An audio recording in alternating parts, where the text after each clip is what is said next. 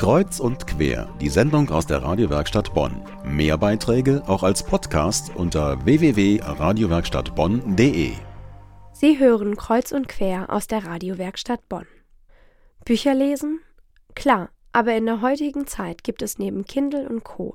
auch eine andere Art von Leseerlebnis. Da gibt es zum Beispiel die lebende Bibliothek.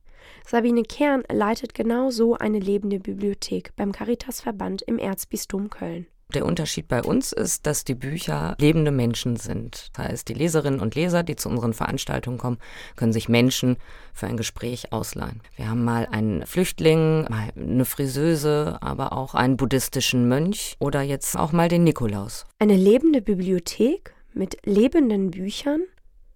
Sie will Klischees und Vorurteile abbauen, mit Begegnungen zwischen Menschen, die sich sonst nicht treffen würden aber unter Bedingungen wie in einer echten Bibliothek.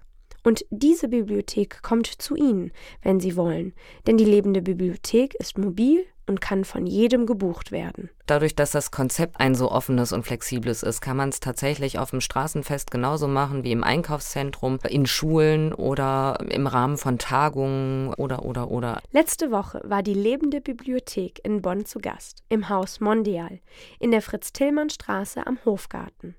Da war zum Beispiel das Buch Nikolaus oder das Buch Teenager.